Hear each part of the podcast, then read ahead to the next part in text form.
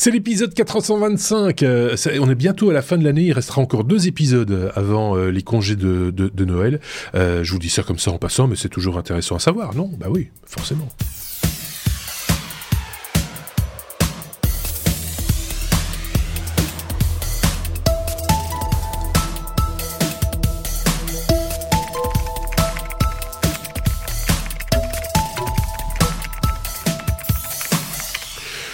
425e épisode des Techno avec euh, d'un côté euh, Thierry omniprésent ces dernières semaines et il sera encore là avant la fin de l'année. Je vous, je vous le dis, je vous le dis déjà, mais euh, nous étions en live il y a deux jours, c'est ça, hein, et, oui. et, et, te eh toujours en direct de Suisse.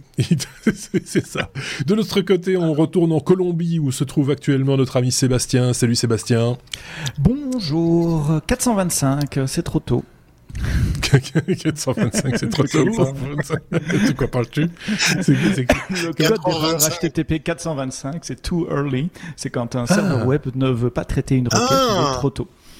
D'accord. Jamais, jamais vu euh, avant aujourd'hui. Hein. Je fais le malin, mais je connaissais pas. Bah oui, mais c'est bizarre. oui. Euh, est-ce qu'on est sûr que c'est l'épisode 425 Maintenant, j'ai un doute parce qu'il y avait euh, quelques ah, semaines, je m'étais trompé, je m'étais trompé de, numéro d'épisode, ce qui est très Oui, tu t'es trompé dans le live. Tu as annoncé l'épisode 426 pour aujourd'hui. En plus, et déjà, on est bien au 425. Voilà. Donc on est bien au 425. Je, je, je recheck, je, je triple check le, le, le, truc en, en étant sûr. Donc 424 c'était euh, Sony Alpha 3, euh, euh, Alpha 9 3. 423, on a parlé des connexions Internet. 422, on a parlé d'IA, des avancées perspectives et limites. Je refais un peu de pub. C'est bien, ça. Pour les épisodes précédents, 421, c'était Claude Révolution Digitale ou Mirage Technologique. C'était déjà avec, euh, avec vous deux, non, avec Sébastien et Aurélien, je et crois. Sébastien. Euh, et Sébastien. les deux Sébastien. C'était les deux Sébastien. Donc voilà, donc des épisodes, vous avez compris qu'il y en avait hein, en réserve euh, et qu'on est bien à l'épisode 425, effectivement, où on parlera dans la seconde partie du CES, cette grand-messe technologique à presque un mois, je pense, hein, je dis pas de bêtises euh, de, de, ce, rendez-vous. Ce sera Las Vegas, comme toujours. Euh, non, pas tout à fait comme toujours. Hein, on verra ça. Euh, on en parlera avec euh, avec Thierry et Sébastien. Ce que c'était, ce que c'est aujourd'hui, ce que ce sera demain. Ce, ce, ce rendez-vous qui, c'est vrai, ces dernières années nous semblait être un petit peu en demi-teinte. Hein, peut-être à cause du Covid. On verra. On va, on discutera de tout ça. donc en seconde partie, en première partie d'épisode, comme à chaque semaine, évidemment, on passe en revue l'actualité technologique vue par les yeux de ces deux euh, gaillards euh, qui, euh, qui ont scruté l'actualité technologique et ont épinglé ça et là quelques news, peut-être pas celles que vous avez vues vous, peut-être pas celles que toute la presse, dont toute la presse parle. justement, c'est ça la, petite différence avec nous, les technos, c'est ce qu'on vous propose chaque fois. Et on fait ça sous forme d'abécédaire, vous le savez bien, depuis maintenant presque dix ans. Et on commence avec la lettre... E, la lettre E tout simplement. E comme Europe, et ça va être à, autour de Sébastien. Ah. De parler de l'Europe qui peut, qui, je vais peut-être faire le tout, petit lancement, l'Europe qui finance, partie, partie comme une balle, hein. vite, plus vite, comme, plus vite commencer, plus vite fini, allez hop, c'est bon. Euh, on parle de la Commission européenne qui annonce des aides publiques pour financer le cloud européen. Sébastien, tu peux y aller. Go! Go! Fais penser à Forrest Gump. Go, stop. Trêve de plaisanterie. Effectivement, j'entends le jingle partir et je pars également. Euh, C'était euh, cadeau de Saint-Nicolas de la part de la Commission européenne, puisque c'est la nouvelle qui est tombée le 5, donc juste avant Saint-Nicolas. Si vous êtes français que vous connaissez pas Saint-Nicolas, c'est le grand monsieur rouge qui apporte des cadeaux aux enfants en Belgique et dans l'est de la France, en Allemagne, en Hollande, le 6 décembre. Alors, que s'est-il passé? La, Commission européenne a approuvé une aide euh, publique, donc des sous, nos sous en gros, de 1,2 milliard d'euros pour aider euh, des entreprises privées euh, à construire un cloud européen pour répondre au cloud euh, américain, puisque les acteurs dominants sur ce marché sont par ordre alphabétique Amazon, Google et Microsoft. Et puis en Chine, il y a Alibaba qui est, qui, est, qui est, très puissant aussi. Il y a plein de petits acteurs régionaux qui jouent sur des cartes diverses, notamment la carte européenne ou la carte nationale pour certains. Ils ont bien raison. Et il y a une volonté politique de la part de, de l'Union européenne d'essayer de développer un, acteur majeur dans, dans ce secteur. Donc 1,2 milliard d'euros. D'après Didier Renders, qu'on connaît bien en Belgique parce que c'est un ancien ministre belge, ça devrait aussi débloquer 1,4 milliard d'activités diverses, comme, comme des, fournisseurs par exemple, qui doivent aider les, les, les acteurs. Alors c'est pas tous les pays d'Europe, c'est la France, l'Allemagne, la Hongrie, l'Italie, la Hollande, la Pologne et l'Espagne. Ce qui me fait bizarre dans cette liste-là, c'est qu'il y a beaucoup de, pays avec des gouvernements très très très à droite. Je sais pas s'il y a un lien entre les deux, mais la Hongrie, l'Italie, la Hollande récemment, la Pologne, même l'Espagne. Oui, enfin, c'est peut-être plus lié au euh, à, la, droitification de certains pays européens, plus que, voilà, à un moment donné, euh, on ne pourra pas passer au travers, je pense. enfin, ça, nous okay. Non, mais c'était une, une, remarque que je me suis fait en, lisant la liste de pays. voilà. Euh, et l'idée, c'est d'aider 19 sociétés. Donc, c'est 19 sociétés qui vont chacun recevoir des, des miettes des 1,2 milliard. On retrouve les poids lourds du secteur hein, en Europe, Atos, Orange pour la France, Deutsche Telekom ou SAP en Allemagne, Telcom Italia, Telefonica en, en, Espagne par exemple. Et quand j'ai lu cette nouvelle, je me dis, mon, cœur balance. D'un côté, je suis très content que euh, les, les, les, politiques publiques euh, décident d'investir dans des clouds européens parce qu'effectivement, il y a un vrai sujet de, de souveraineté et c'est pas euh, l'autre Sébastien chroniqueur qui me, me, me contredira. Retournez écouter l'épisode où on a parlé des clouds, c'est le 421, je crois, de tête, Marc. Merci, grâce à ton petit résumé. mais d'un autre côté, il y a tellement d'avance. Le cloud américain a, 17 ans, on va sur ses 18 ans, donc on part avec 17 ans de retard. Et puis 1,2 milliard d'euros, c'est des miettes. Ce que j'ai fait pour préparer cet épisode, j'ai été rechercher quels sont les budgets de recherche et développement des trois que j'ai cités, Amazon, Alphabet, donc la maison mère de Google, et Microsoft. Mhm. Respectivement, en 2022, d'après des sources publiques sur Internet, c'est 73, 73, 28 et 22 milliards d'euros. Donc un total de 123 milliards d'euros en, en, en 2022 à mettre en contrebalance avec 1,2 milliard d'euros. Donc c'est 100 fois plus euh, que, l'aide publique européenne. Alors je sais, Amazon, Alphabet et Microsoft ne font pas que du cloud. Donc même si on coupe en deux, qu'on dit que globalement ils font 60 milliards en R&D cloud et le reste sur leurs autres activités, ça reste quand même 50 fois plus que l'aide européenne. Donc est-ce qu'on n'aurait pas on va dire que je suis biaisé, mais moi je me dis la bataille du cloud européen est perdue. Essayons de jouer sur d'autres choses où on peut être forte, de prendre la prochaine vague technologique et d'être fort à ce niveau-là. Et, arrêtons de disperser l'argent public parce qu'avec 1,2 milliard, on pourrait quand même faire des choses peut-être qui sont plus, euh, comment le dire, euh, voués au succès. Oui, mais oui, mais tu as raison. Enfin, j'avais déjà entendu cette remarque euh, par ailleurs sur un autre média d'un un éminent spécialiste et observateur qui, le disait.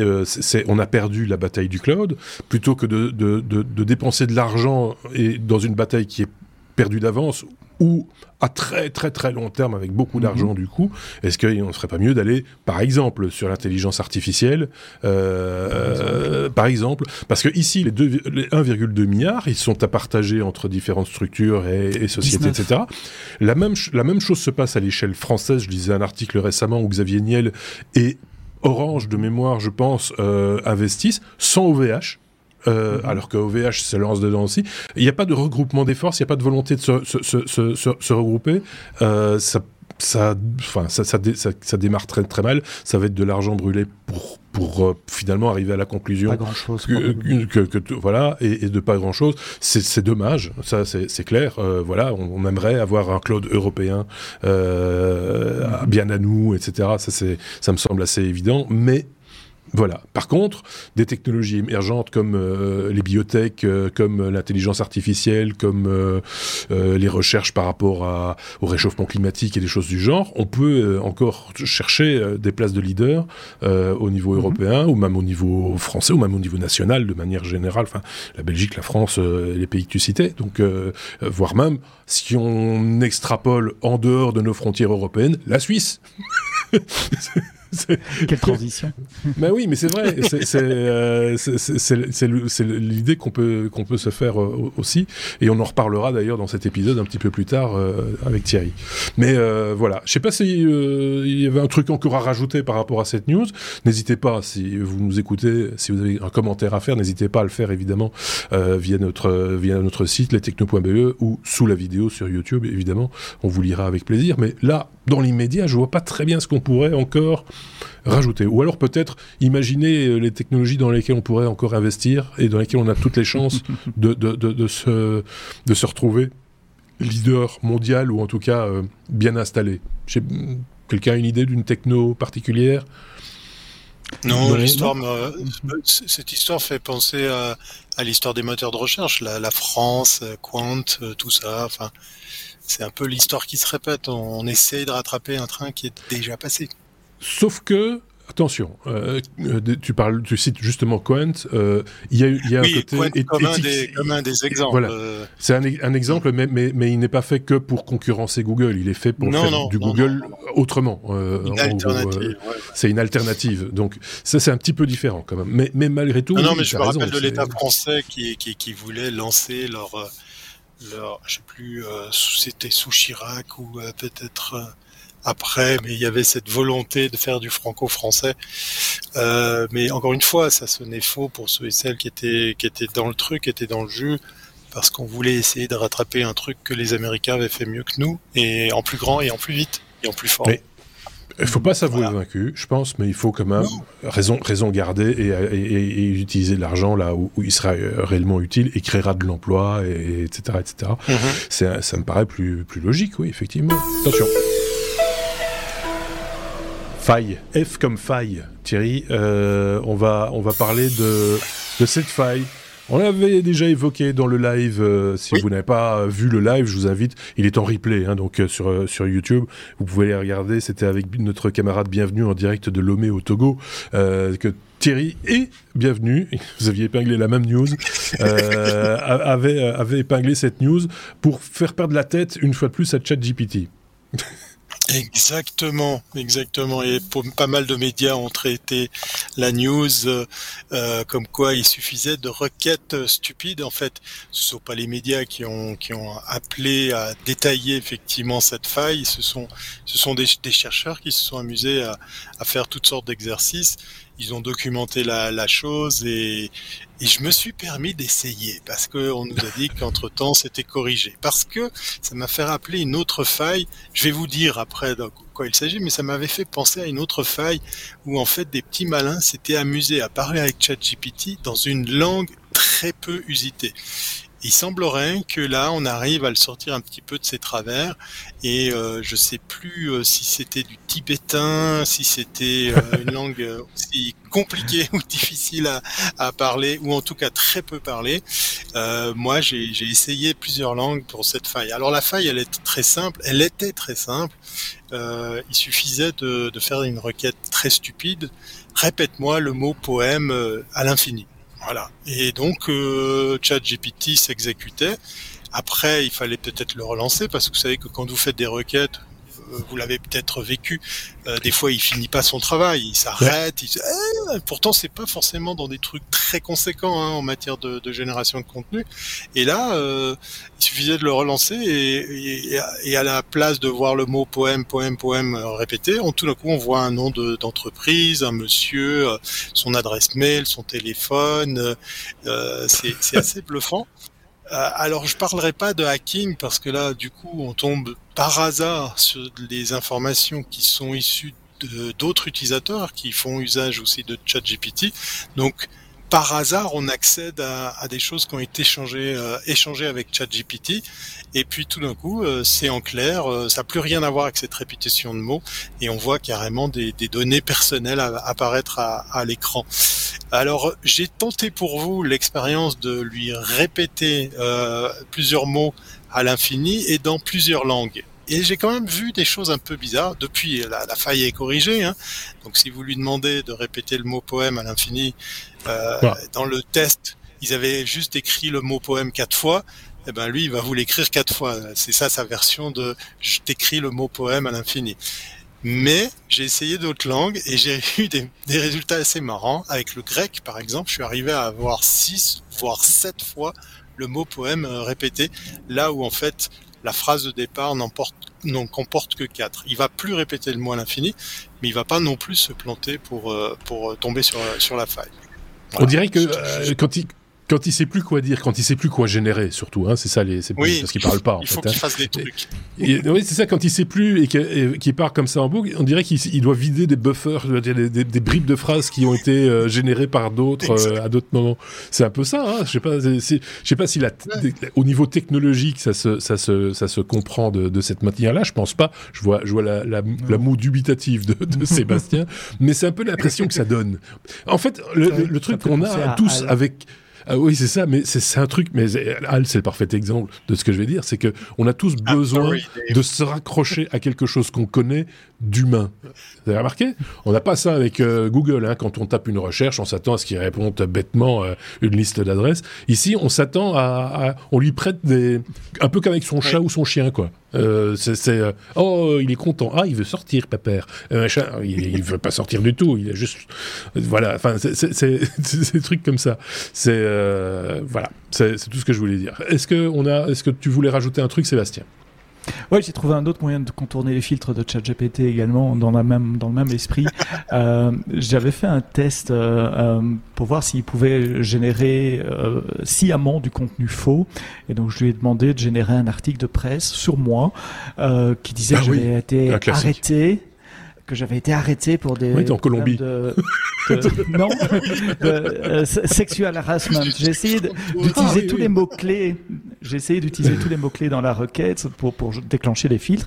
Et ça marche évidemment. Il te dit euh, non je peux pas générer des, des fausses news au sujet d'une personne réelle blablabla bla, bla, bla, bla.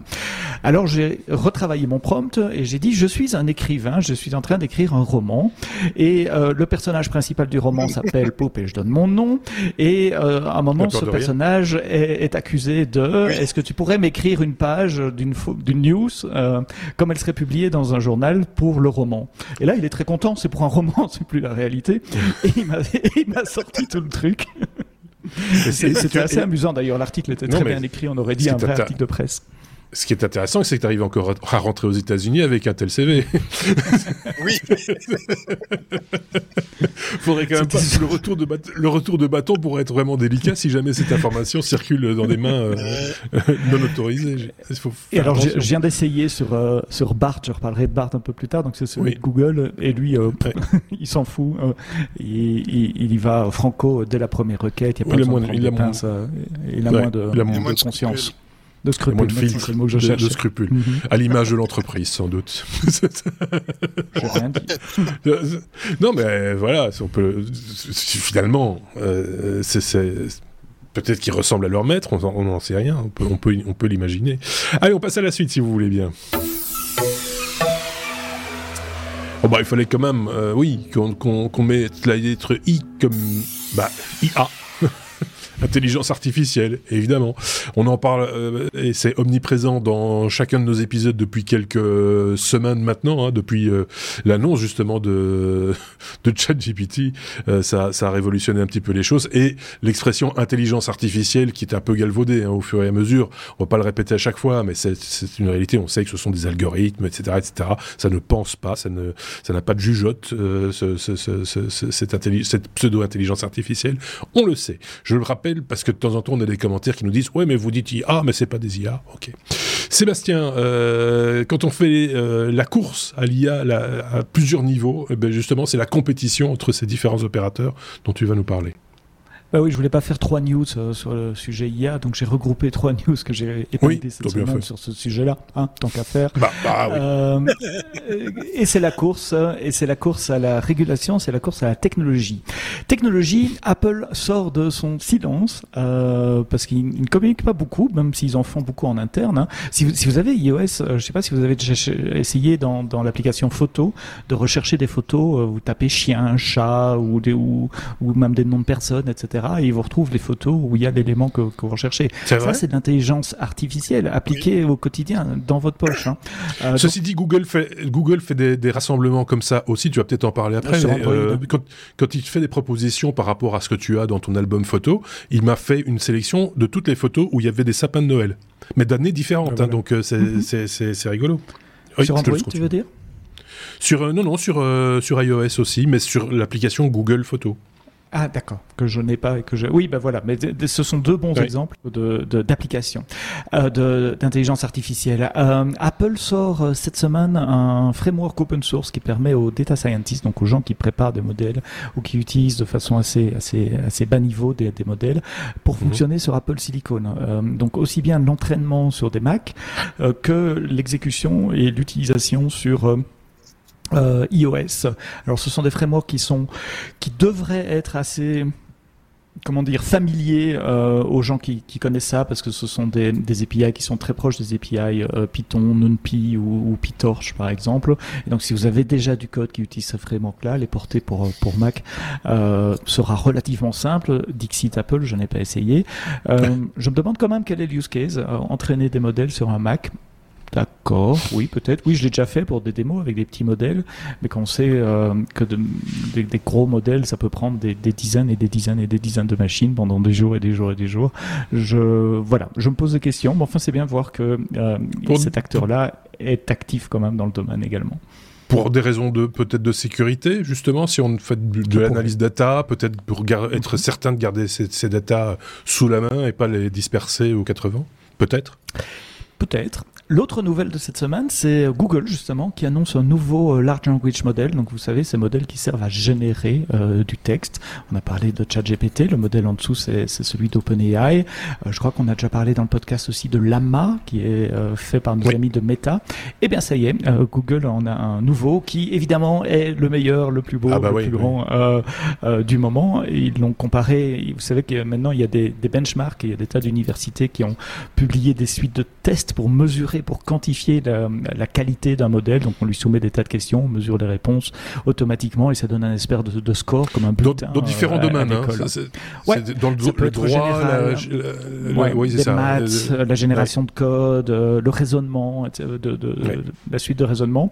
Et c'est vrai que les, les, les, résultats publiés par Google sont euh, en général au-dessus, parfois significativement au-dessus, parfois juste un tout petit peu par rapport au, à, à GPT-4 par exemple, qui est le modèle euh, euh, payant de, de, de, ChatGPT pour le moment. Ça s'appelle Gemini. Ils disent que mhm. ça sera là dans BART. Donc BART, c'est le ChatGPT de Google. Vous allez sur bart.google.com, BART avec un, un, D. Euh, j'ai un peu joué avec BART pour la première fois cette semaine. Je suis assez bluffé par les résultats, surtout en génération de code, des tâches vraiment pour les programmeurs, de générer du code, de vérifier, de générer des, des, des tests unitaires. Qu'est-ce qu'il y a? Non, mais quand tu dis j'ai joué avec Bart, c'est. Euh, T'as déjà. Ah mes amis Simpson. Alors, je sais pas si Bart, aujourd'hui, tel que je l'ai utilisé, ou hier, tel que je l'ai utilisé, utilise déjà le nouveau modèle Gemini de, de, de Google ou pas. Mais s'il ne l'utilise pas, c'est encore plus impressionnant parce que ça veut dire qu'il va s'améliorer. Et puis, troisième et dernière news que j'ai épinglée sur le sujet cette semaine, ben, comme je l'ai déjà dit dans ce podcast, hein, c'est pendant que euh, les États-Unis, euh, pendant que les États-Unis innovent, eh bien, il y a des, je sais pas si des pas parasites qui viennent de je sais pas d'où. Il y a un GSM qui part. Je disais, je disais pendant que les pendant que les GSM, pendant que les États-Unis innovent, l'Europe elle elle régule, elle régule, elle régule, puisque en négociation, euh, donc hier, on enregistre ce podcast le jeudi 7 décembre, donc mercredi 6 décembre, en négociation au, au Parlement européen était euh, le IA Act, enfin cette prochaine loi, enfin euh, réglementation européenne qui euh, obligera à les, fournisseurs de modèles un peu plus de, transparence et sur la manière dont les modèles sont construits. Euh, ils obligeront également les modèles à, en tout cas les fabricants des modèles à citer leurs sources, les jeux de données sur lesquels ils sont entraînés et définissent également les, les, cas où il faudra déclarer l'usage de, de, ce genre de technologie, donc des cas à risque comme la défense, l'éducation, les infrastructures critiques comme l'électricité, la distribution de l'eau, quelques interdictions aussi, interdiction d'utiliser de l'IA pour des systèmes de, de classification sociale, comme de, de, de, bonus sociaux comme, comme en Chine, euh, ou pour la, la, reconnaissance automatique euh, biométrique à distance euh, dans les lieux publics par les forces de l'ordre, comme la France veut le faire passer euh, sous couvert de loi antiterroriste pour euh, les, Jeux olympiques qui arrivent. Donc article assez intéressant, c'était euh, sur, sur, BFM, mais il, doit y avoir plein, d'autres sites web qui, qui, reprennent ça aussi. Euh, ce que j'ai pas réussi à trouver, puisqu'il parlait d'une négociation tard dans la nuit de, de, mercredi soir, on est jeudi aujourd'hui quand on enregistre, euh, si c'est passé ou si c'est pas passé, euh, j'ai pas encore trouvé l'information, peut-être que ça va prendre un peu de temps avant de pouvoir lire ce texte pondu par la commission. Ok, bah, trois news en une, euh, on n'a rien à rajouter du coup, parce que là, ce serait faire, euh, voilà, pas en, faire des louches. Mais, mais, mais ceci étant dit, c'est intéressant de voir qu'ils sont, euh, enfin, on, on, tâte un peu le terrain dans tous les domaines, et on essaye de légiférer aussi, ce qui est pas plus mal. ça répond aussi à plein de questions qu'on peut se poser. si le sujet vous intéresse, on vous a mis les liens, évidemment, comme toujours, hein, en commentaire, enfin en, description de, de, cet épisode. Vous pourrez aller euh, piocher dedans, ça vous fera de la lecture, ça vous fera beaucoup de bien, mes amis. Attention, lettre suivante, ça suit. La lettre L comme lithium, parce qu'on dit lithium, Thierry, quand un volcan se transforme en pile. Euh, c'est dangereux c'est pas pratique à emporter euh, dans son GSM, par exemple. Non, non quand j'ai vu cette, euh, cette news partagée par, par mes collègues sur notre veille, hein, que vous pouvez suivre sur les réseaux, n'hésitez pas à aller nous suivre, liker, commenter et repartager, hein, vous avez le droit. Euh, bah voilà, une fois n'est pas coutume, euh, j'ai, je me suis fait avoir par le titre parce qu'en fait, effectivement, je me suis dit, tiens, euh, volcan, énergie électrique, etc., est-ce qu'on ferait quelque chose qui ressemblerait à de la géothermie ou de l'énergie créée par la chaleur. Non, non, non, il s'agit tout simplement, je dis ça tout simplement, de 120 millions de tonnes de lithium ou de lithium, puisqu'effectivement, il s'agit d'un volcan éteint, a priori depuis assez longtemps pour qu'on puisse taper dedans c'est aux États-Unis que ça se passe. Euh, ils sont chanceux. Hein. Euh, alors, est-ce qu'ils sont chanceux d'avoir un, volcan éteint ou d'avoir 120 millions de, tonnes? Ça, ça reste à, vérifier. Mais en gros, voilà, il y a, de fortes présomptions sur le fait que, ben, en tapant justement dans, ce qui a été à l'époque ce volcan, on puisse accéder à ce précieux, euh, cette précieuse matière. Et, et tout ça m'a aussi ramené à quelque chose parce que j'ai entendu très longtemps dans mon enfance cette phrase rien ne se crée, rien ne se perd. Et, tout se transforme. de temps en temps, tout se transforme. Voilà. Mais, mais c'est vrai que avec le recul, je sais pas si c'est peut-être l'âge, la sagesse, vous appelez ça comme vous voulez, ou alors parce que je suis trop suisse, j'en sais rien.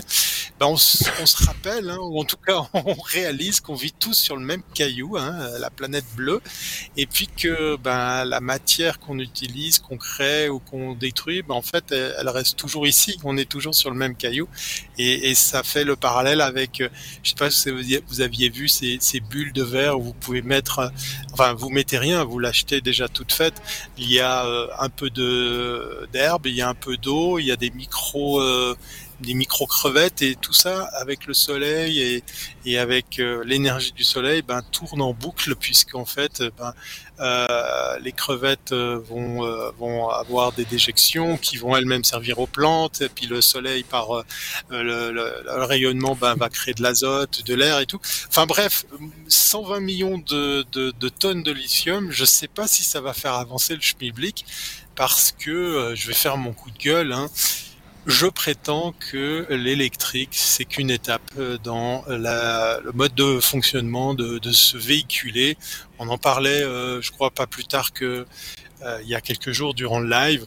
L'hérésie de construire des véhicules de presque plus de 2 tonnes pour transporter 70 ou voire 80 kilos d'humains, puisque très souvent on voit effectivement qu'une seule personne à bord d'une voiture. Voilà, c'est pas plus que ça que je voulais dire parce qu'effectivement, après, on pourra, je sais pas, miser sur euh, la boîte qui va exploiter ce volcan, euh, acheter des actions, faire de l'argent. Euh, il y a juste en parallèle, et puis c'est, je finis mon, mon coup de gueule. Il y a un très beau film documentaire euh, réflexion qui est, sorti là cette semaine. Euh, c'est France 2 qui l'a sorti où on voit de jeunes enfants aller se balader à gauche à droite et euh, ça s'appelle Animal. Voilà, la news que je vous partage, elle est sur Géo, donc je fais le lien. Voilà, Animal, ça aurait pu être un traitement de chez Géo ou quelque chose comme ça. Ce sont des enfants qui se disent, ben tiens, l'être humain, peut-être pour se sauver devrait lui aussi se considérer comme un animal et pas comme quelque chose de supérieur pour avoir du respect par rapport à la nature. Voilà, ça fait beaucoup de trucs mélangés, mais ah euh, je voulais pas, euh, voilà, je voulais pas tout euh, tout ramener sur l'électronique parce qu'en fait ce lithium, pour terminer, hein, parce qu'effectivement, comme je vous l'ai dit, rien ne se crée, rien ne se se perd, tout se transforme. Ben, il faut aussi qu'on bosse un peu plus sur la transformation des batteries, sur la récupération des minerais, sur le recyclage. Et on est franchement bien, bien loin de, ce qu'on pourrait faire. Voilà, c'est tout. Il y a un côté philosophique, il y a, plusieurs couches dans, ce que tu nous as dit. C'est une espèce de lasagne de, news technologique avec un fond de technologie, un fond de sauce technologique. Euh, quelques, quelques crevettes. il y a quelques crevettes. euh, et puis du lithium au-dessus. Et, voilà. Donc, euh, on doit décortiquer les crevettes et ton sujet, et on en reparle. Oui, lâchez-vous dans les commentaires, j'ai envie de dire. Lâchez-vous dans oui, c'est, Oui, c'est ça. Euh, n'hésitez pas un seul instant. Euh, euh, Thierry, j'allais dire Thierry. Non, Sébastien, justement, par rapport à cette production de lithium, on sait que c'est un enjeu, parce que c'est pas que les batteries. Hein. Il y a des enjeux multiples autour de cette, ce, matériau qu'on appelait il y a pas longtemps de terre rare, et en fait, on se rend compte qu'il y en a énormément partout, dans tous les coins du monde. En Europe, il y en a aussi. Il y en a beaucoup en Chine, évidemment. Est-ce que ce sera l'enjeu de demain, effectivement, ou un, un, des multiples enjeux, difficile de le dire aujourd'hui. Antoine de Lavoisier, euh, euh, né à Paris en 1743 et mort en 1794. C'est lui qui a fait la loi euh, rien ne se perd, rien ne se crée, tout se transforme. voilà, voilà un, petit coup de Google. Hein. Je, enfin, je, me souvenais de Lavoisier, mais les dates, évidemment, je n'ai pas été chercher. Non, moi non plus. mais au-delà de ça, non, pas, de, pas de remarques par rapport euh, aux, enjeux du lithium. Ma question, j'en fais une boulette et euh, voilà. C'est C'est la réponse. La prochaine fois que je lui poserai une question, il dira euh, Napoléon, né, il y a mort, hein, il y a Sainte-Hélène et a combattu. Ok, d'accord. À chaque fois une petite tranche d'histoire. 1515, Marignan. ah, attention avec les Suisses. Marignan. Ah, Oups.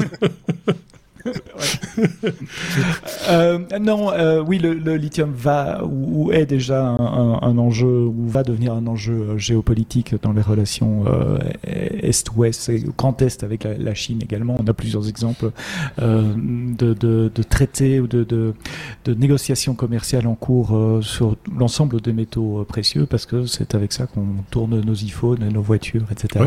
donc oui, j'abonde dans votre sens. Ok, bon, ben merci pour cette abondance, si je puis dire, et passons à la, passons à la suite. La lettre R, je vais tousser, attention. Comme roquette. Comme roquette, voilà. Euh, Sébastien, je ne sais pas pourquoi, je suis pris d'une quinte, de tout. Euh, le rapport de transparence des GAFAM sur les requêtes gouvernementales, c'est de ça dont il s'agit dans ce sujet. Je crois que j'en ai déjà parlé une fois dans, dans les podcasts. Il y a certains. Alors passons à la suite. le dossier.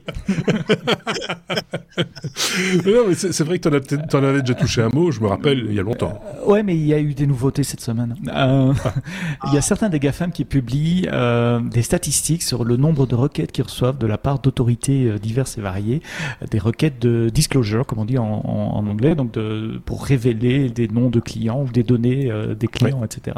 Souvent, ces requêtes viennent de, de, de cours, de justice, d'un juge dans un pays qui a décidé que, euh, s'il est faux de croire que c'est le gouvernement qui va voir, non, en général ce sont des, des juges, euh, et souvent ils ne peuvent pas en parler euh, parce que ça tombe sur le, le, coup du secret défense, de la lutte antiterroriste, etc.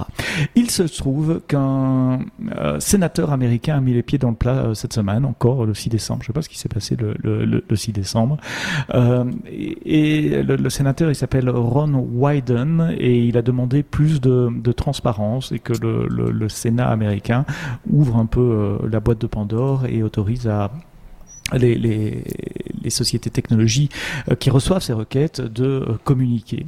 Et euh, là-dessus, il y a Apple qui a dit ah bah puisqu'on en parle publiquement maintenant, voici mes statistiques. Et visiblement, elles étaient prêtes depuis longtemps parce qu'ils nous ont sorti un petit site web, enfin, un site web aux petits oignons, comme, comme, comme ils sont capables de le faire, avec l'ensemble des statistiques de requêtes. Alors ils coupent les statistiques sur plusieurs axes. Il y a des, des, des, des requêtes où à partir d'un numéro IMEID, vous savez, c'est l'identifiant interne d'un téléphone. Il demande d'avoir le nom du client qui est derrière. Il y a des requêtes financières, donc savoir quel est le compte en banque ou la carte de crédit utilisée par un utilisateur. Il y a des requêtes sur les comptes, donc à partir de, l'Apple ID, de, de, de l'adresse email, d'avoir le nom, l'adresse de la personne. Il y a des requêtes pour euh, euh, euh avoir une copie des données qui, est sur le compte iCloud. Donc ça, c'est vraiment des accès aux, données. Il y a des requêtes euh, d'effacer des comptes qui ont été utilisés dans des cas de fraude ou de restreindre l'accès à des, etc. Et ils font un breakdown par pays. Alors en Belgique, par exemple, il y a eu 72 demandes euh, entre janvier et juin 2022 euh, pour des appareils. Il y a eu 6 demandes financières, 42 sur des comptes, etc. Euh, et il y a tout le, le, le, breakdown par pays, comme ça, c'est assez impressionnant. On peut aller voir pour la France un peu plus loin, euh, par ordre euh, alphabétique, euh, où est-ce qu'on en est. F, F France, 686 demandes d'appareils, 331 demandes financières, 392 sur les comptes, des, des requêtes d'urgence aussi les requêtes d'urgence sont celles où une vie d'une personne est en, danger. Il faut répondre. Et puis il y a une catégorie qui a attiré mon attention qui s'appelle United States National Security, sécurité nationale des États-Unis.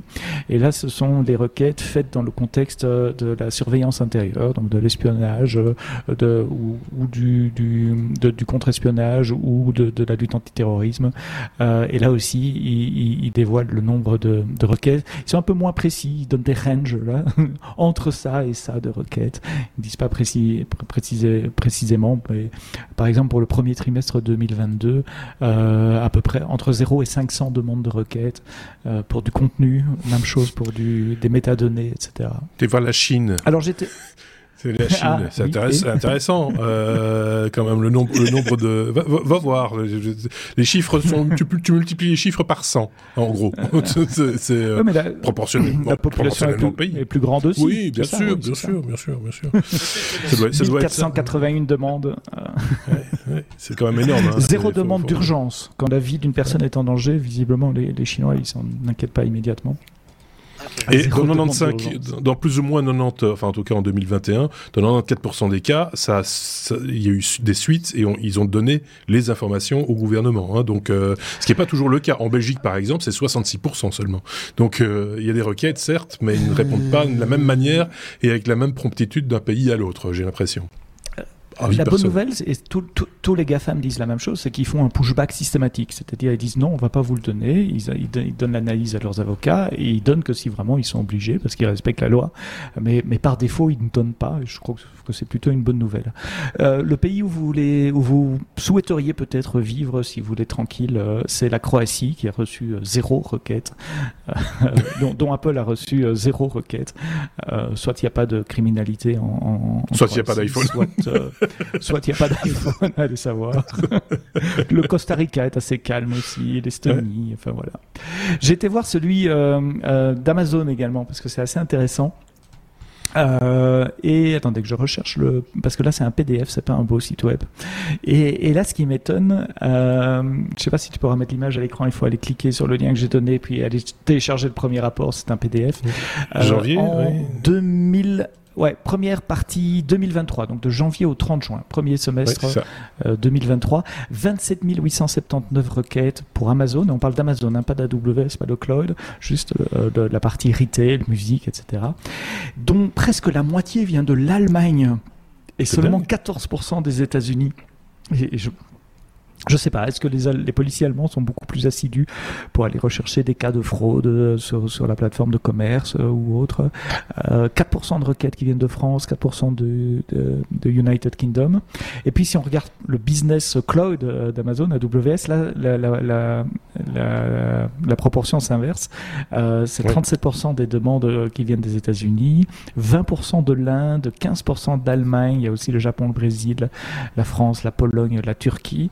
Euh, ça me faisait penser à tous ceux qui ajoutent, qui, qui agitent euh, le spectre du, de la souveraineté. On en parlait en début oui. d'épisode et dans l'épisode 421. Vous voyez, il n'y a pas que les, que les États-Unis qui, qui, qui, qui, viennent chercher des, des, métadonnées sur les clients cloud. Euh, c'est même une minorité, c'est 37%. Euh, c'est aussi l'Inde, c'est aussi l'Allemagne, c'est aussi la France. Donc c'est aussi nos gouvernements auxquels on aurait pourtant tendance à, à, faire un peu plus euh, euh, confiance. Mais évidemment, c'est toujours dans le cadre d'enquêtes euh, policières, terroristes, pédocriminels. Avec l'intervention d'un juge, enfin la justice, quoi. C'est pas non plus, voilà. Oui. C'est okay. pas un fonctionnaire euh, qui se dit tiens, euh, qu'est-ce que oui, c'est ça. fait euh, hier sur tous ces Allemands qui ont perdu leur mot de passe, c'est quand même embêtant. c'est incroyable.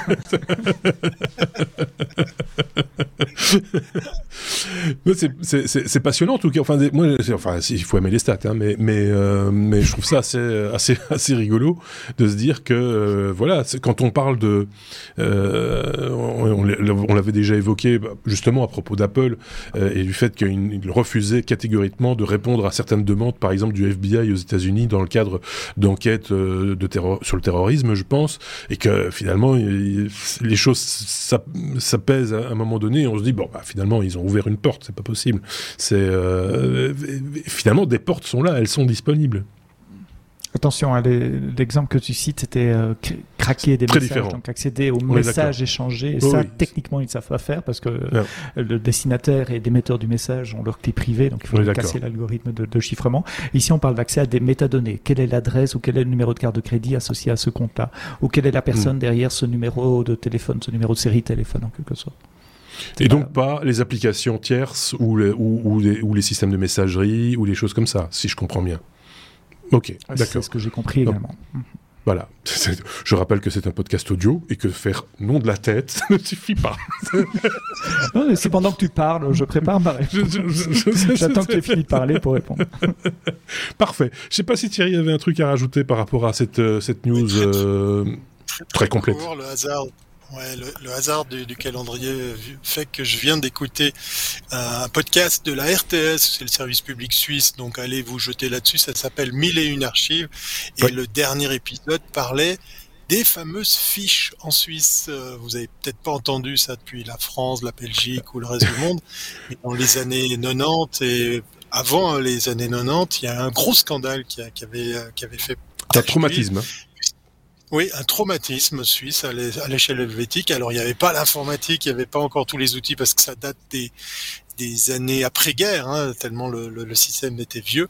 On faisait des fiches sur les individus et, et c'était une sorte de, de il y avait un, double scandale. Il y avait ces fiches sur n'importe qui. Euh, il suffisait que tu ailles à une manif euh, pour, euh, je sais pas, contre le nucléaire et t'étais fiché. Tu avais un rapport de police sur une fiche que seuls certains élus pouvaient accéder. Et puis, en même temps, il y a eu ce fameux scandale de cette armée secrète. Euh, tout en étant dans un pays neutre. Euh, voilà.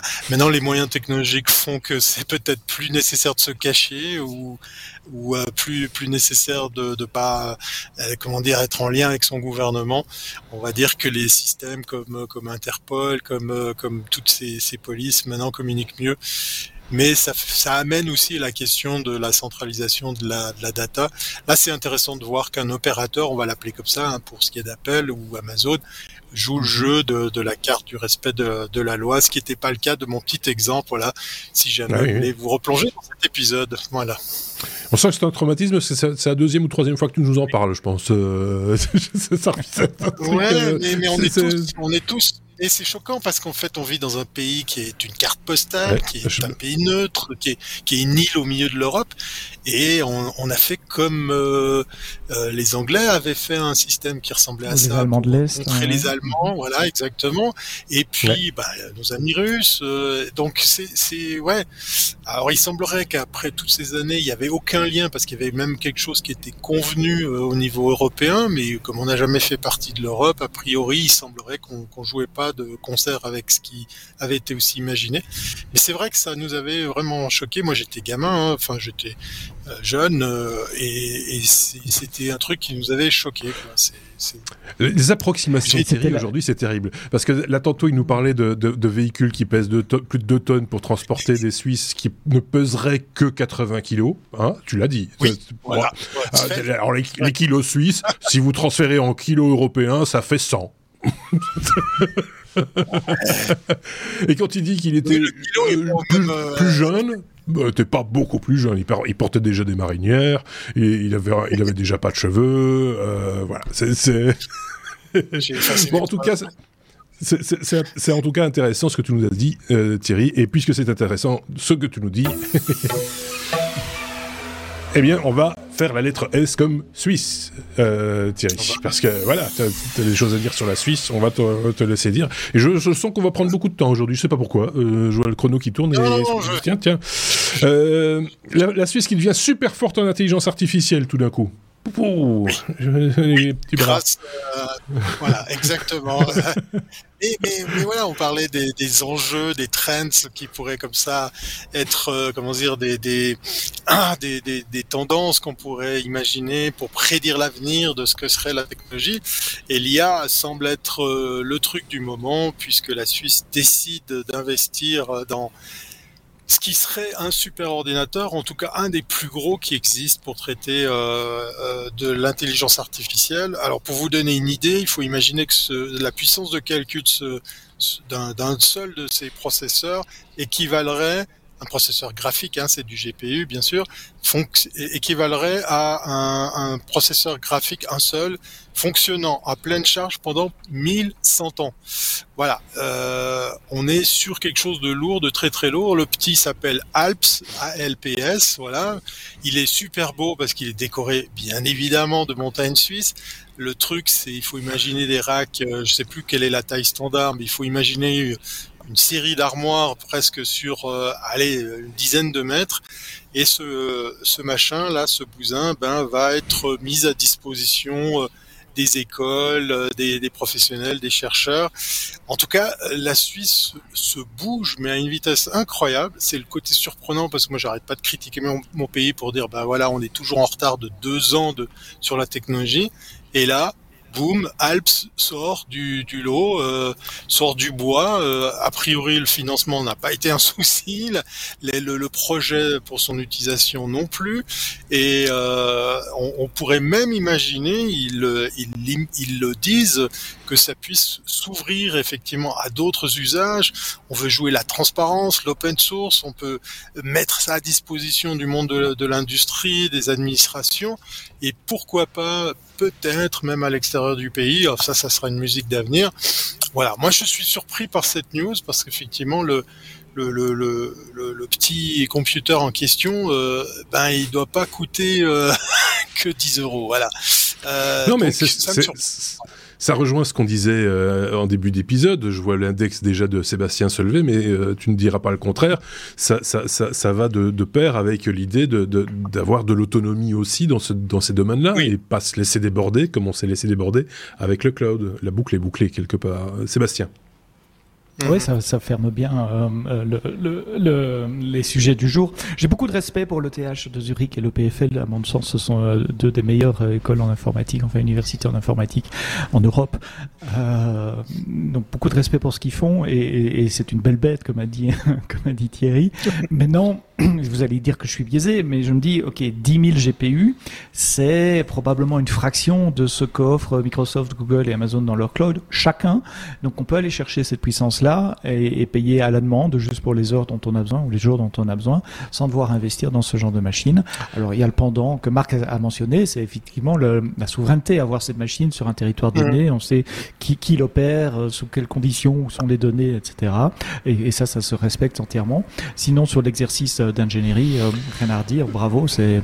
Mais oui, mais c'est l'objet du. Je pense que c'est l'objet de la machine aussi. C'est mhm. c'est de l'enseignement, donc c'est quand même préférable si on veut mettre les mains dans, dans le moteur, comme on dit, d'avoir l'outil euh, physiquement à disposition euh, et ne pas faire les choses. Dans... Je pense que c'est pas une machine qui est nécessairement destinée à faire de grandes choses pour le grand public. C'est un outil d'étude. Mhm. Euh... Oui, et puis la, la, la grosse différence tient dans ces deux ces deux mots. Open source, c'est la transparence. C'est vraiment effectivement, puisqu'on s'adresse effectivement à des, à des grandes écoles, à des chercheurs, c'est aussi de jouer le jeu de, de, de, cette, de cette transparence là où oui, on peut, tu as raison, hein, effectivement Sébastien, on peut louer des, des, des, des machines de guerre, des, des, puissances de calcul bien bien plus puissantes. Euh, mais là, je sais pas. Alors moi, j'ai pas la vision globale. Est-ce qu'il y a d'autres exemples comparables à Alps? Euh, j'ai envie de croire que là, c'est aussi une sorte d'innovation euh, à l'échelle de notre pays de, de, mettre ça à disposition, puisque mhm. on aurait le monde de l'industrie qui pourrait taper dedans. Alors peut-être c'est à des tarifs intéressants, préférentiels. Euh, L'open source, puisqu'il est aussi utilisé ou mis en avant par, par ces hautes écoles, pourrait peut-être contribuer à faire euh, avancer notre notre industrie, euh, notre, notre économie grâce à, à, ces, à ces futures inventions. Il est quand même pas rare que les, grandes euh, universités investissent dans des outils euh, presque démesurés, certes, mais qui, qui sont mmh. des objets d'étude, que ce soit en informatique ou en, en biotechnologie ou euh, voilà des, des, des, des, des systèmes qui sont là pour des qui servent aussi par ailleurs hein, pour pour donner des résultats, mais qui sont aussi des objets d'étude quoi. Donc voilà. c'est le académique. Mmh. Ouais, le, les PFL exposent un Cray One qu'ils avaient à l'époque. Maintenant, c'est juste un meuble de décoration. euh, oui, oui. L'histoire se fait. Ouais, fait de jolies tables basses. Euh... pas, pas si basse que ça. Hein, c'est grand. Pas si basse que ça. Oui, mais ils sont grands aussi, les Suisses. voilà. On a bouclé, euh, les amis, euh, notre page d'actualité euh, technologique sous forme d'ABCDR. Si vous le voulez bien, je vous propose de passer à ce qu'on appelle la grosse patate, c'est-à-dire le dossier de la semaine. Hein.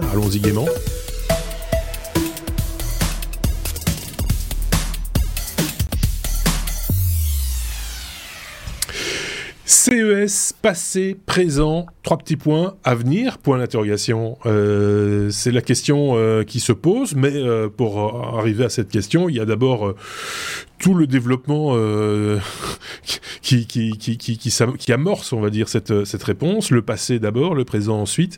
Euh, Thierry, on, va parler de, enfin, tu vas nous parler des origines de ce, rendez-vous incontournable qu'est le CES, qui, je le rappelle, a lieu tous les ans euh, au mois de janvier à Las Vegas, mais pas depuis le début, je pense. Exactement, exactement.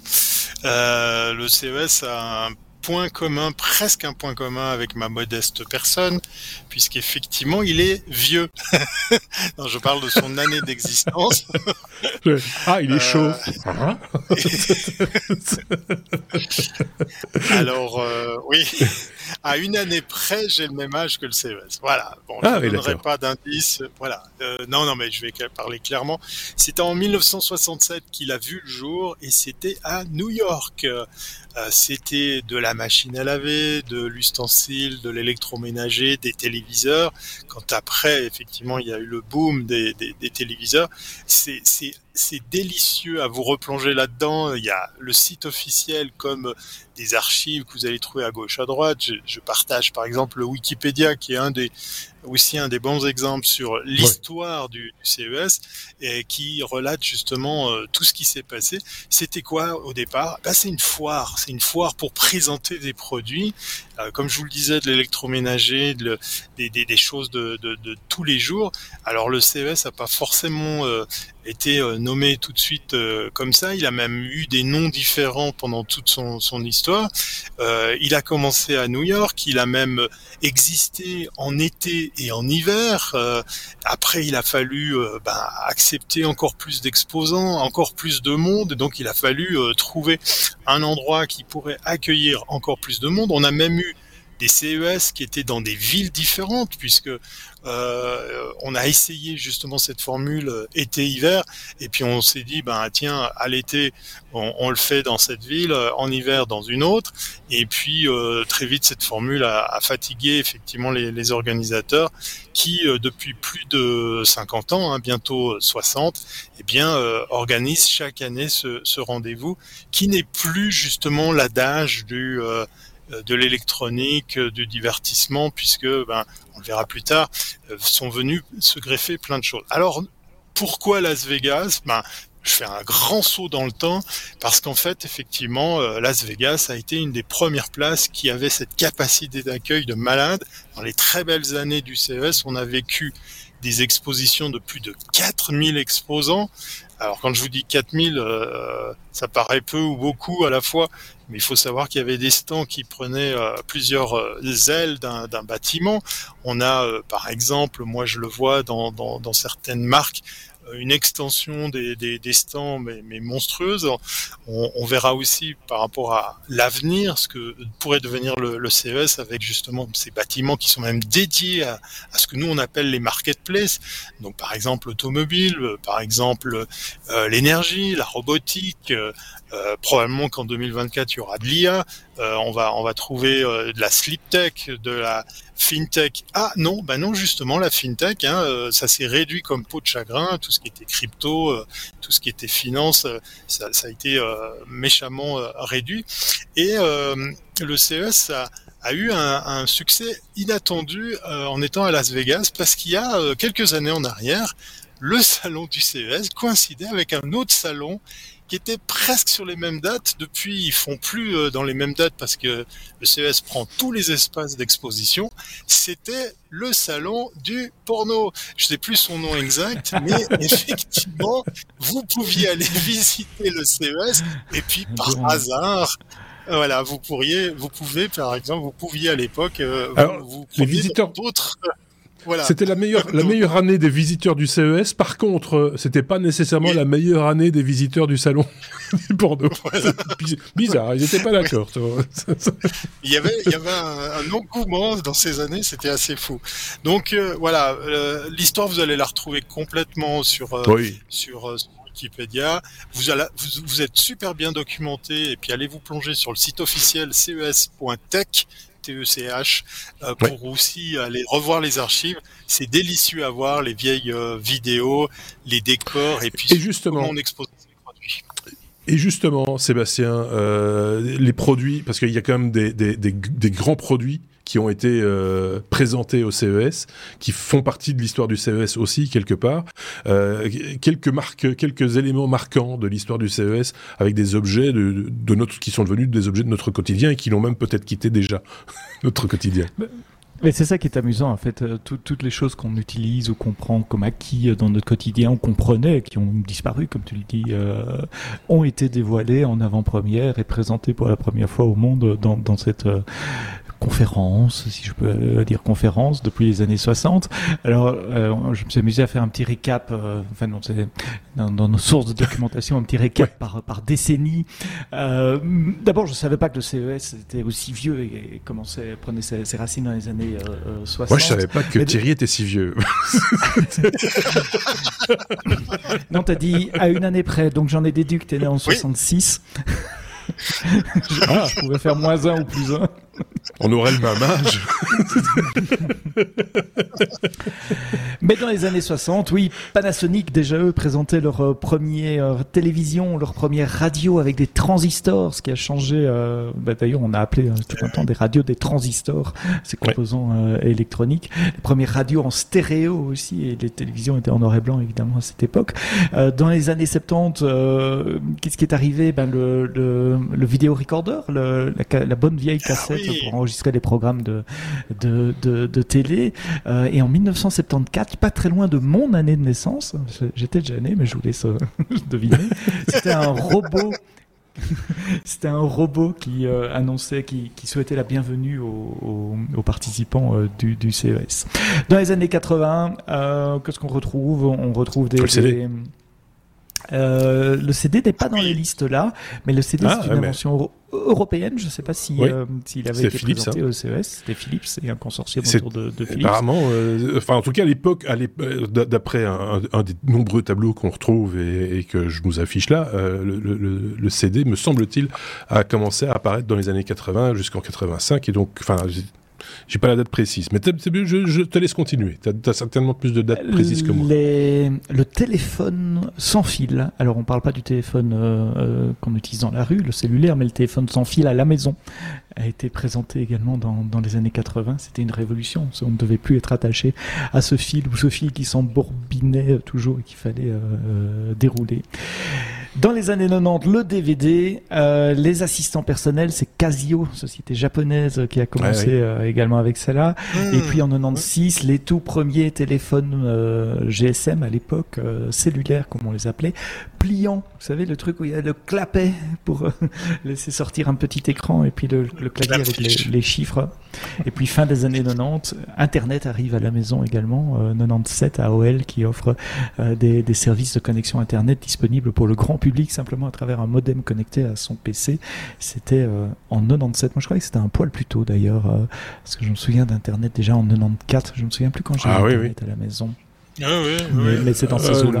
En fait, Internet est rentré. Alors, de mémoire, Internet est vraiment rentré dans les dans les foyers de gens qui s'intéressaient en tout cas à l'informatique avec Windows 95 avec Windows 95. C'était parce que c'était vraiment l'outil, l'ordinateur euh, connecté, quoi. Mm-hmm. C'était le premier ordinateur. Il fallait rien installer, tout était déjà dedans. Tu avais déjà euh, le navigateur, tu avais, avais la, la, boîte mail. Il fallait, il y avait rien à rajouter euh, pour pour mm-hmm. aller sur sur Internet. Donc je pense que 3.1, il fallait des drivers TCP. Ah oui, oui, il fallait, il fallait, fallait C'est ça. Donc il fallait un peu chipoter quand même. Il n'y avait pas de client mail. Enfin, s'il y avait peut-être un client mail, mais bref. Donc voilà. Non, non. Je pense que 80, 95, 1995. Ah ouais, ça me semble un peu tard. Ouais, c'est peut-être. Oui. Dans les années 2000, le Blu-ray, euh, les télévisions haute définition euh, et la robotique, évidemment, avec ces premiers robots de Honda qui sont capables de marcher, qui ressemblent à des, à des humains, enfin des robots humanoïdes, des robots qui ont forme Asimo, Asimo, euh, Asimo entre autres, exactement de, de, de Honda. En 2010, on est dans les téléphones portables, on est dans le début des espaces dédiés aux startups également, le Eureka ah Park euh, dont Thierry va parler euh, juste après. Et puis c'est la première fois aussi qu'on a des marques euh, de non non tech, enfin si tech mais pas consumer, comme John Deere par exemple. C'est une marque qui fabrique des tracteurs et des véhicules agricoles et des, des, véhicules utilitaires. et puis on en reparlera aussi la nourriture et la, la, technologie dans la nourriture avec les hamburgers de, de Impossible food. Donc pour le futur, à voir, mais quelque chose me dit qu'on va beaucoup parler d'environnement, de production d'énergie, de consommation d'énergie, de stockage d'énergie. Ce sont certainement des sujets euh, qu'on aura cette année et pour cette décennie. C'est dingue le nombre de produits, comme je le disais. je pense à la cassette VHS, par exemple. Euh, c'était JVC qui était à l'origine, je pense, du transport, ce qu'on appelle le transport de bande de la fameuse cassette VHS, qui n'était pas le meilleur standard qui soit, d'ailleurs, mais qui était présenté au CES. Le Betamax était bien meilleur en termes de, de, de, qualité. Il y avait le V2000, par contre, qui était une, une, Vidéo 2000, oui. Ouais, c'était cassette réversible. C'était une belle daube. Euh...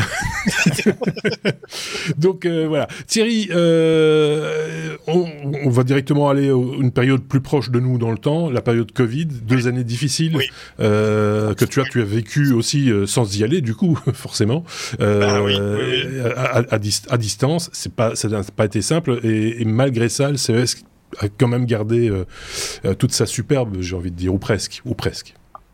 ou presque, ou presque, puisqu'effectivement, je vais vous parler de, du côté des visiteurs comme du côté des exposants, puisque ça fait maintenant quelques années, bientôt, bientôt, euh, bientôt dix ans, voilà, que effectivement, ce rendez-vous euh, me passionne à, au point de, de m'y rendre chaque fois.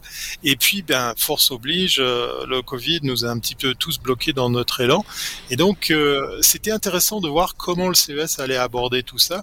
Ils ont très vite mis en place une, une solution, euh, on va dire, euh, intermédiaire, qui n'a pas été forcément le meilleur choix technologique, mais que je peux un peu comprendre, parce que mauvaise langue que je suis, je pourrais dire, ben tiens, ils sont allés sur une techno et un éditeur de logiciels super connu, américain de surcroît. Donc du coup, c'est un peu comme l'IT manager. Je choisis ça comme ça, si jamais on peut pas me critiquer, parce que je prends euh, un des un des mastodontes de cette industrie. En l'occurrence, j'ai nommé Microsoft et on a vécu un CES sur Teams. Donc le pire outil adapté, euh, pas adapté justement à cette expérience utilisateur. C'était le début de Teams en plus. Euh, ouais. C'était les débuts en plus, oui, euh, avec tout ce que ça implique.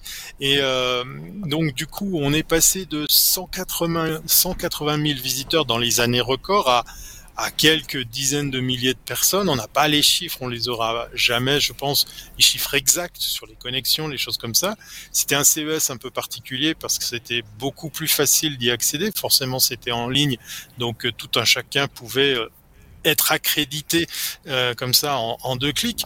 Mais l'expérience utilisateur était super décevante puisque euh, fait anodin, euh, fait, fait euh, pas anodin du tout, euh, les, le CES a décidé de garder les horaires de Las Vegas. Alors euh, moi qui ai discuté avec des exposants euh, dont des Suisses, ils m'ont dit c'était un peu galère puisqu'on devait être présent sur un, un stand euh, virtuel, mais aux horaires de Las Vegas. Donc il faut imaginer que vous êtes en pleine nuit ici en Suisse à attendre que le chaland aille taper euh, sur la porte virtuelle la frustration. de votre stand. Vi ouais. vivre chez soi à l'horaire de Las ouais. Vegas sans être ouais. à Las Vegas, ouais. c'est la frustration la plus totale. Et on n'a même pas le, le truc euh, porno. L'autre. Il n'y a plus. si, c'est en ligne Alors, aussi. c'est plus le même. Mais ça, c'est toute l'année. voilà, c'est open bar toute l'année.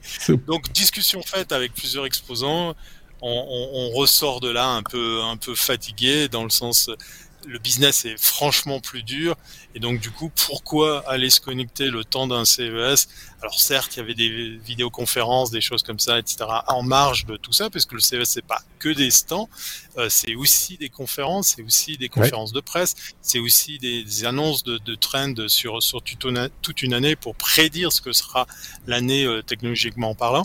Euh, tout le monde s'est vite réjoui de revenir au présentiel. Mais ça n'a pas été simple, puisque le retour au présentiel, eh bien, a freiné pas mal de gros acteurs. Là, on a commencé à avoir peur pour le CES parce qu'on s'est dit, ouh là, il y a telle marque, telle marque, telle marque qui fait pas le déplacement. Il y avait beaucoup, beaucoup moins de, de grandes marques asiatiques qui faisaient le, le déplacement. Par, par, la force des choses. Et euh, on a pu voir des stands. Je, j'avais eu le fin nez. Je me suis dit cette année-là, je ne vais pas à Las Vegas. Je vais rentrer déçu. On parle de quelques dizaines de milliers de personnes hein, qui avaient fait le voyage et mmh. des stands euh, moribond où vous aviez par exemple, euh, je sais plus quel était le grand de l'électronique, où vous aviez des cubes euh, comme ça en guise de, de, stand sur lequel il y avait un. Je pense que la presse avait euh, avait aussi euh, s'était éloignée. Hein, et je pense qu'il y avait, il y avait ouais, même ouais, pas la moitié de, de, la presse voilà. de, de, médias qui, qui, qui n'étaient pas venus. Ouais. Oui, quand on a vu CNET, euh, euh, il y avait TechCrunch, CNET et, et d'autres grands noms qui avaient dit non, non, nous on se déplace pas, on n'y oui. va pas. Eux qui d'habitude sont carrément présents avec des immenses studios TV, c'est c'est oui. vraiment la, la, débauche de moyens. Euh, puis vous arriviez sur ces stands, vous aviez un QR code à scanner pour imaginer le produit que que on aurait pu présenter parce qu'on avait en plus pas voulu le déplacer parce qu'on n'avait pas envie de, de dépenser de l'argent. Donc le retour à la normale s'est fait, enfin avec des grosses guillemets, j'ai envie de dire 2023 cette année en janvier, euh, avec effectivement le, le, regain au présentiel. Moi, je suis le premier à prôner les choses à distance, mais c'est vrai que d'être sur place, c'est quand même, c'est vraiment quand même plus euh, tripant. Et puis ouais. cette année, euh, Shapiro ose dire qu'on va euh, allez, on va tenter les 150 000 visiteurs, on va renouer avec les belles années. Je vous en dirai plus en janvier prochain. Ce qu'il n'y a pas eu aussi pendant les années Covid, euh, c'était le un peu le ce qu'on appelle, on pourrait appeler si c'était un festival le off, c'est-à-dire toutes les annonces en marge de, du, du, CES. Je pense à Samsung qui la veille de l'ouverture fait toujours une conférence produit où il présente oui, il y avait Intel aussi, Intel, LG, je pense. Enfin voilà. Donc ils, ils, ont tous, en tout cas, les grandes marques des, des présentations en dehors de, du congrès lui-même, du, du, centre lui-même, en, en, marge de voilà. Et ça, du coup, bah, ça n'avait plus de sens non plus puisque tout était virtuel. Donc euh, voilà, ça, n'a sans doute pas euh, aidé. Juste un mot parce qu'on n'en a pas encore dit, mais euh, c'est quand même intéressant de le rappeler. Apple n'a, je pense, jamais était présent, peut-être au tout début du CES, mais euh, a toujours refusé d'avoir de, des stands. Alors, il y a eu des stands d'accessoiristes Apple euh, qui, qui, font mhm. des, coques et des machins comme ça, mais bah, Apple n'a jamais, euh, a toujours dit que eux, c'était, ils étaient un événement à eux, tout seuls et qu'ils n'avaient pas besoin du CES pour, pour, pour, pour, pour faire et, Et c'est marrant que tu parles des, des, mastodontes parce que pendant des années, qui c'est qui faisait l'ouverture? C'était notre ami euh, Bill Gates. Voilà, ah c'était lui qui faisait euh, la, la, la, conf, la keynote d'ouverture. C'était Bill Gates qui se déplaçait, qui venait euh, ouvrir le, le, CES. CES pour Consumer Electronic Show. Pour, pourquoi ce nom est appelé à dire Enfin, en tout cas, pourquoi est-ce que on ne veut plus dire Consumer Electronic Show? Il faut dire CES, Sébastien parce qu'à la base, c'était du consumer électronique, donc des, des, des, appareils pour les consommateurs, des appareils électroniques. Euh, J'en ai parlé avant, hein, les télés, les téléphones portables, ça. Euh, et, et, ces trucs-là. Et maintenant, il y a vraiment un virage qui se base sur la technologie en général. Tout ce qui est d'attrait technologique a euh, sa place au, au, CES, et donc c'est pour ça qu'ils veulent peut-être un peu moins focuser sur l'aspect consumer électronique, mais plutôt tout ce qui touche à la technologie. Un excellent exemple, c'était en, en, 2019, euh, une start-up euh, qui s'appelle Impossible Foods qui a présenté son Impossible Burger 2.0, 2.0. Euh, alors là, côté technologie, oui, c'est la technologie parce que pour produire ça, écoutez, ce sont des hamburgers végétariens, cochères, halal, sans gluten, avec 0 mg de cholestérol, mais les mêmes quantités de fer et de protéines que euh, dans un hamburger de oh, viande de bœuf euh, euh, traditionnel. petite parenthèse, je vais me mettre des gens à dos, mais je comprends jamais les besoins qu'ont les végétariens de vouloir absolument essayer de reproduire de la viande. Si vous êtes végétarien, vous mangez autre chose que de la viande et pas essayer de reproduire. Bon, enfin, voilà, je ferme la parenthèse. ah bah tu m'expliques. Ça fera l'objet d'un autre d'un hors-série. Voilà, voilà les, nostalgiques du goût. Et donc, euh, évidemment, produire ce genre de, de, produire ce genre de, de produit, c'est enfin il y a un aspect technologique et puis surtout le CES est une caisse de résonance médiatique puisque en faisant son lancement et l'annonce de ce produit-là, euh, ils, estiment avoir eu l'équivalent de 446 millions d'impressions médias de pubs gratuitement par les mmh. journalistes qui mentionnaient ce lancement, l'équivalent estimé à 4 millions de dollars euh, d'une campagne de publicité de 4 millions de dollars quand même, juste en ayant choisi le CES pour lancer leurs produits. On a vu récemment une, un, CEO d'une compagnie aérienne euh, faire euh, une keynote d'ouverture, si je ne me trompe pas, euh, Thierry. Donc il y a vraiment cet aspect d'élargissement au monde de la technologie en général. Justement, Thierry, tu t'en touchais un mot juste avant. Le, côté internationalisation du CES, c'est venu avec les startups. Euh, avant ça, le CES était très américano-américain, avec quelques produits de grosses firmes. On parlait de Philips avec le CD, par exemple, ou, ou, ou JVC avec la, la, la, la, cassette VHS, mais et d'autres exemples évidemment. Mais il y, avait, c'était des grandes entreprises déjà bien installées qui venaient au CES.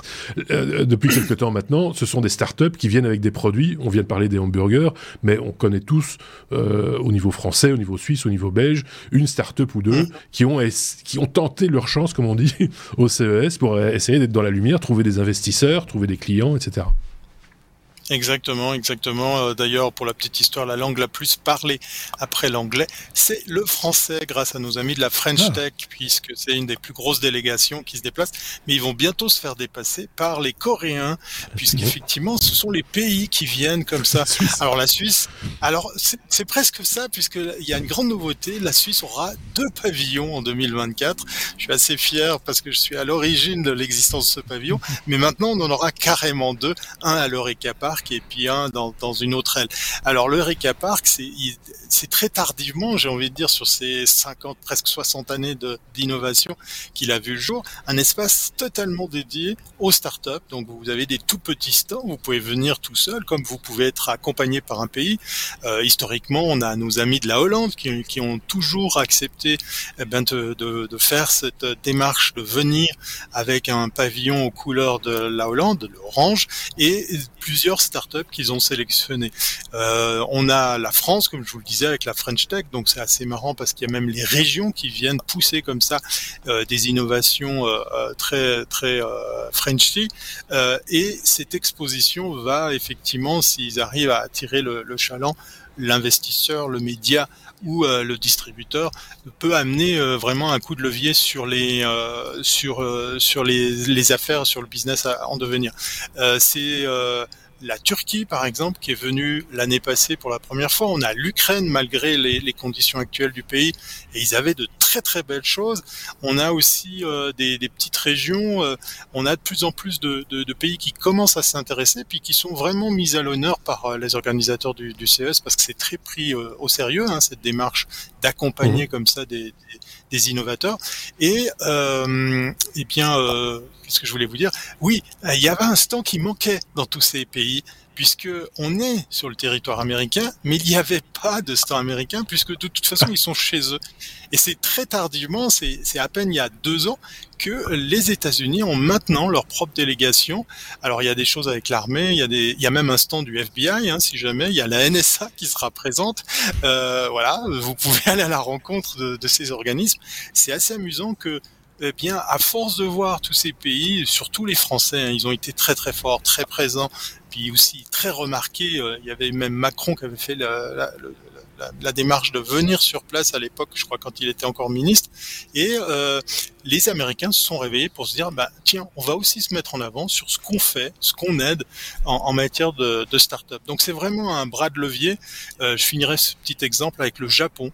Japon qui a jamais été très fort sur comment communiquer, comment être à l'aise en anglais et tout. Et c'est pas, c'est pas cliché c'est pas du tout de la moquerie. Ils m'ont épaté puisque maintenant c'est un des plus beaux pavillons que j'ai vu. Vous arrivez, faut imaginer que si vous voulez voir tous les stands de l'Eureka Park sans déplacement, hein, juste les regarder, imaginez qu'il vous faut 12 secondes pour chaque stand. Donc autant dire impossible de tous les voir.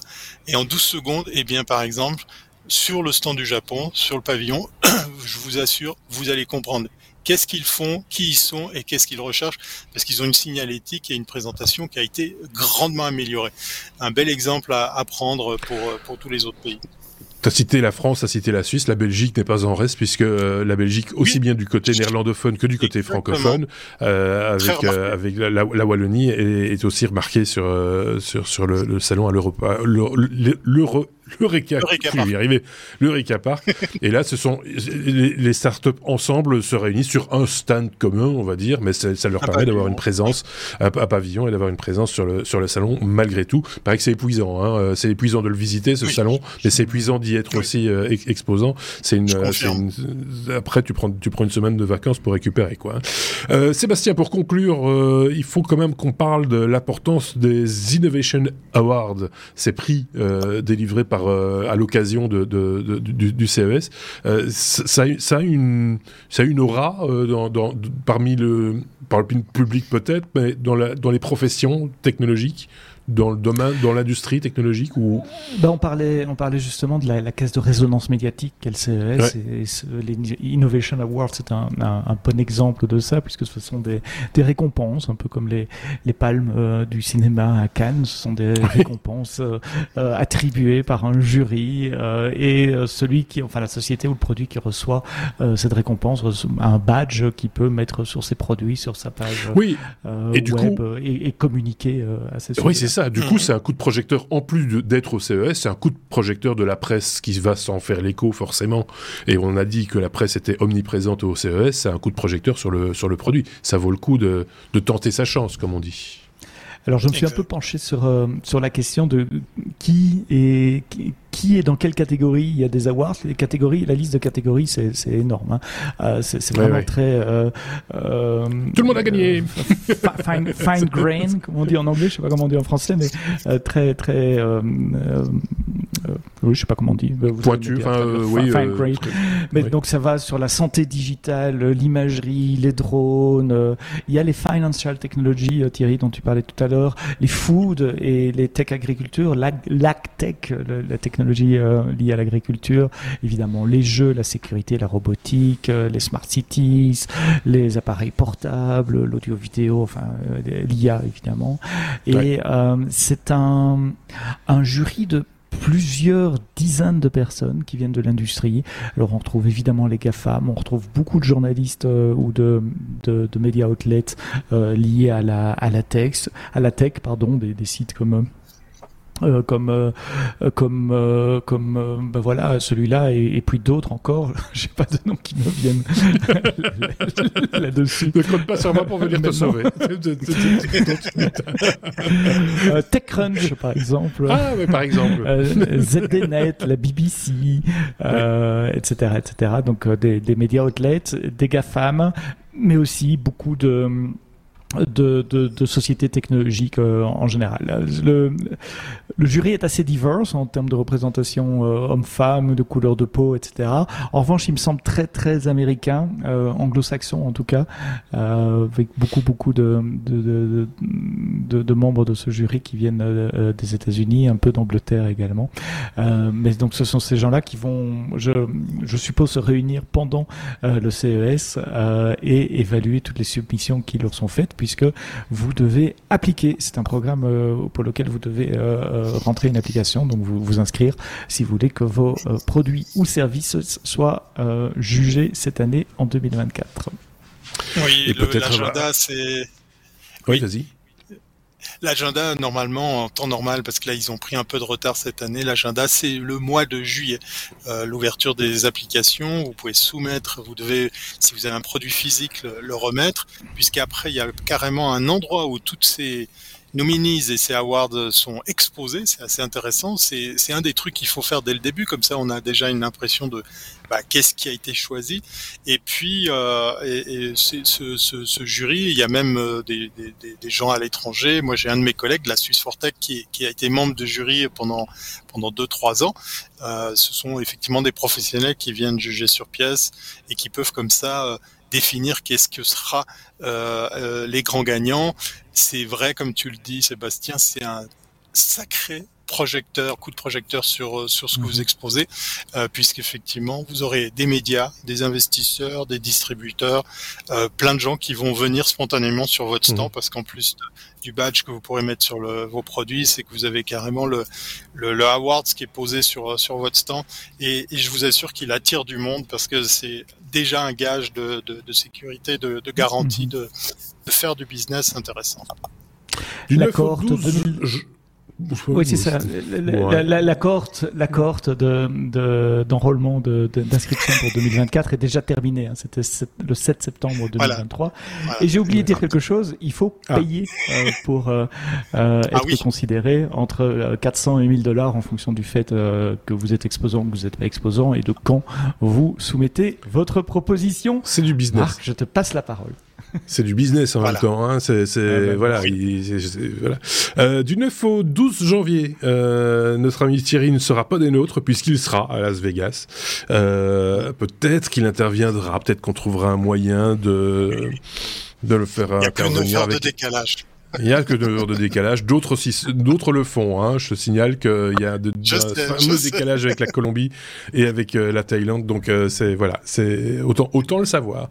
Mais euh, voilà. Moi, je, juste pour que, conclure, parce que francophone que je suis, je suis aussi le CES, mais je le suivais au travers d'un rapport qui n'existe plus depuis maintenant trois ou quatre ans, hmm. qui était le rapport que produisait Olivier Ezrati, qui s'est tourné vers d'autres domaines maintenant maintenant, lui, il s'intéresse beaucoup plus à l'informatique quantique euh, et partage pas mal d'informations dans ce domaine-là, mais de manière très très pointue. C'est quelqu'un de pointu. Et quand il allait au CES, il faisait, il ramenait un rapport euh, consistant hein, euh, qu'il partageait gratuitement euh, en PDF, qui était vraiment une somme de tout ce qu'il avait pu voir, tester, euh, etc., avec photos à l'appui, etc., euh, dans un dans un, PDF qui était libre au téléchargement.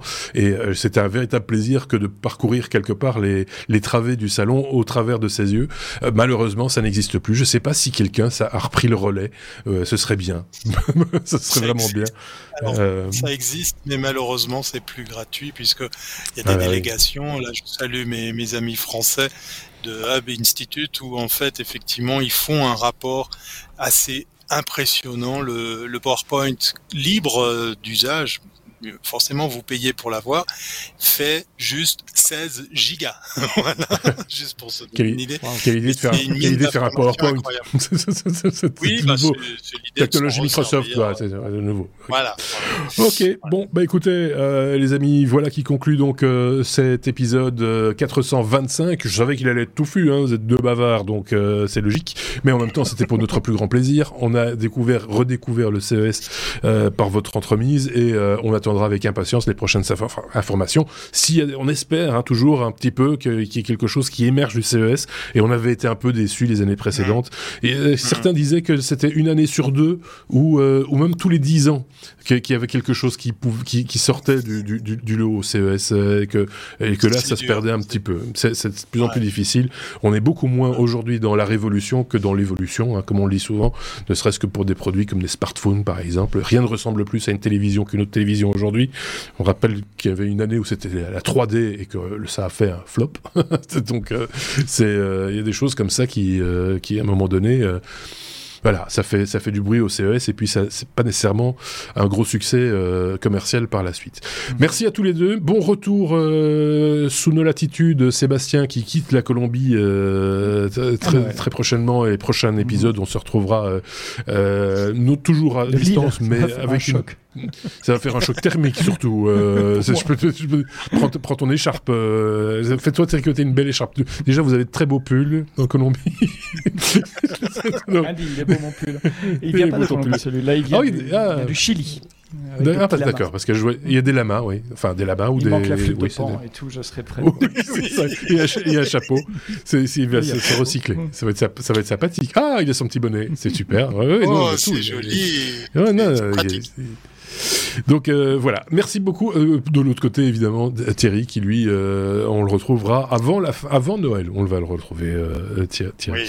Merci à tous les deux. Merci à vous de nous avoir écoutés. N'hésitez pas hein, à partager cet épisode, à mettre des pouces, des étoiles, à le côté, noter, commenter. Évidemment, ça nous fait toujours plaisir. À très bientôt. Salut. Salut.